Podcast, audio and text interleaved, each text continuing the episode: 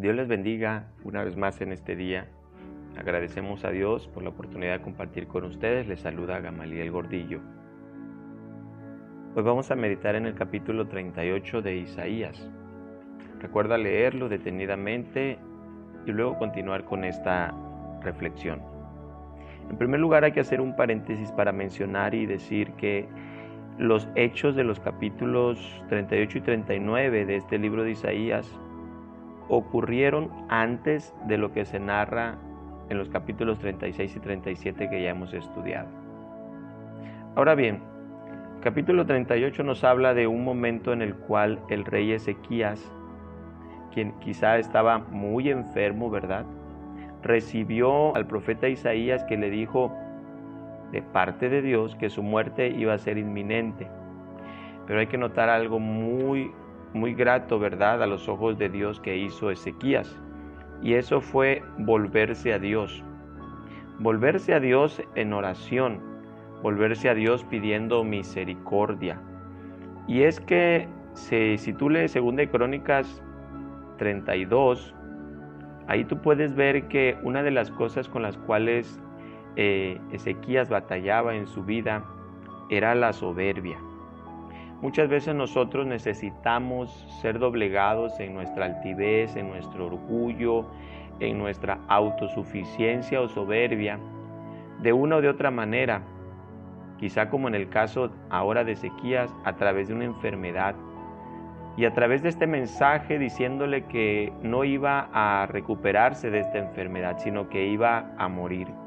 Entonces Ezequías se da cuenta de que él no tiene control de su vida, de que todo ese orgullo y soberbia que quizá pudiera tener por el hecho de ser rey, aún así la vida él no la tiene comprada. Y nosotros necesitamos darnos cuenta de eso para reconocer que solo Dios conoce nuestros días. No permitas que en ningún momento la soberbia llene tu corazón y te creas autosuficiente, siendo que el que nos ha dado vida es Dios y Él sabe cuándo también termina.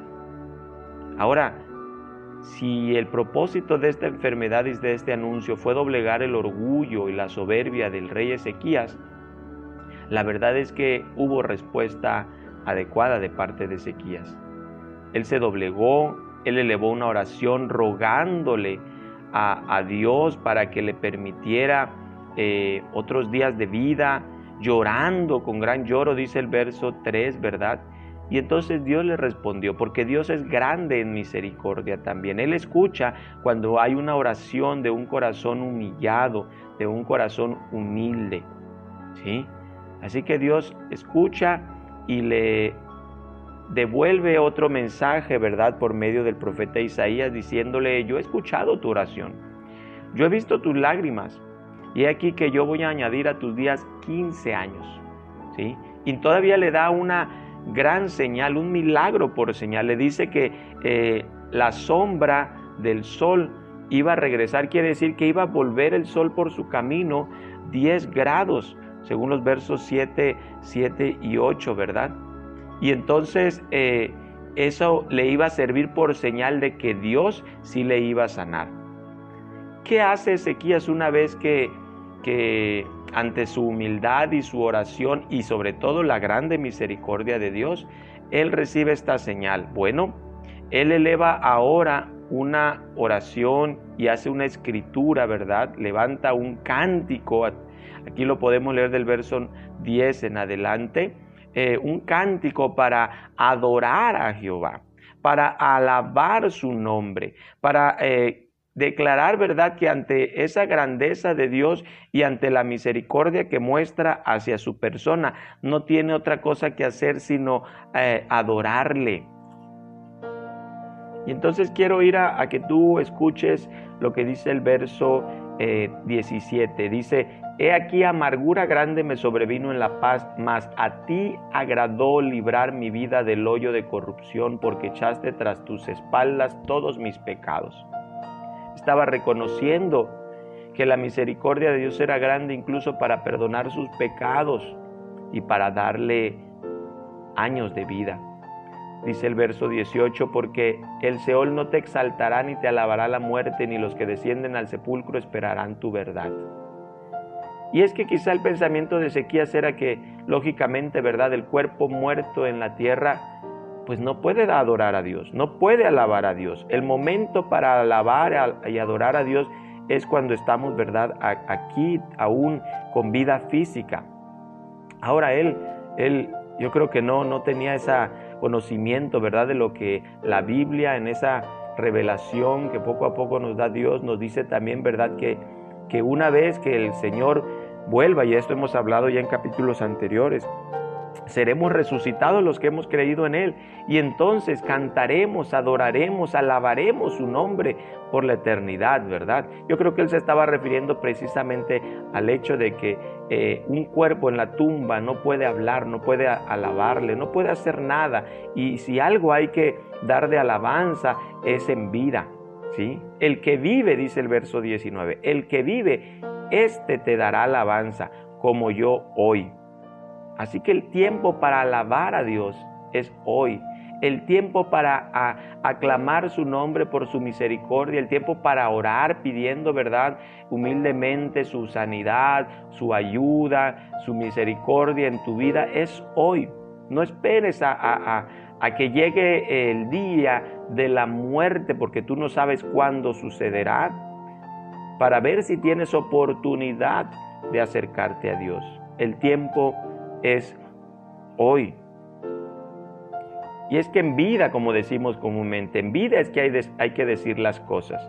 Y aquí quiero pasar brevemente a otro, a otro momento de reflexión.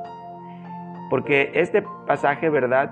Eh, nos habla de que en vida entonces uno puede decir las cosas. Hoy, hoy quiero hacer una anotación. Hoy estamos eh, recordando y celebrando el Día de los Abuelos. Y curiosamente el verso 19 dice, el Padre hará notoria tu verdad a los hijos. Porque una de las funciones tan importantes de los padres, o en este caso incluso de los abuelos, es compartir los conocimientos que tienen. ¿Y qué mejor conocimiento se puede compartir que el conocimiento de Dios? ¿Qué mejor eh, verdades se pueden compartir a nuestros hijos o a nuestros nietos, ¿verdad? Los que lo tienen. Que el conocimiento de que Jehová, como dice el verso 20, Jehová salva. Y por eso es que debemos cantar cánticos a Jehová todos los días de nuestra vida. ¿Qué mejor legado puede dejar un padre, en este día, verdad, por hacer mención y alabar en vida a un abuelo o un abuelo. ¿Qué, mejor legado puede dar si no es el conocimiento de Dios, añadiéndole, ¿verdad?, los valores que la palabra expresan, añadiéndole todavía, ¿verdad?, las oraciones de un abuelo por sus hijos, por sus nietos, las, eh, los momentos de instrucción que se da a través de la experiencia, todo eso viene a formar mucho el carácter de nuestros descendientes viene a bendecir mucho las generaciones que vienen detrás de nosotros. Y hoy en día que estamos recordando a los abuelos, yo quiero invitarte a que en una oración muy personal, en el momento que tú lo desees, puedas bendecir a tus abuelos, quizá ya no los tenemos en vida todos, pero puedas bendecir a Dios y decirles gracias por la familia que me has dado, incluido los abuelos que tuve o los padres que tuve, ¿verdad? Que, que fueron los abuelos de mis hijos. Y, gracias por lo que tú a través de ellos nos enseñaste del conocimiento tuyo, si así fue la experiencia.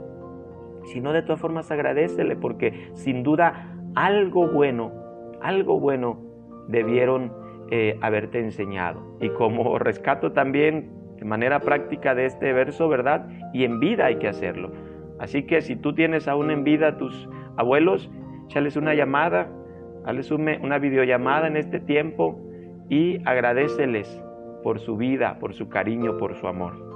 Que Dios te bendiga y en vida busquemos del Señor, cantemos su nombre, adorémosle y sigamos sus caminos.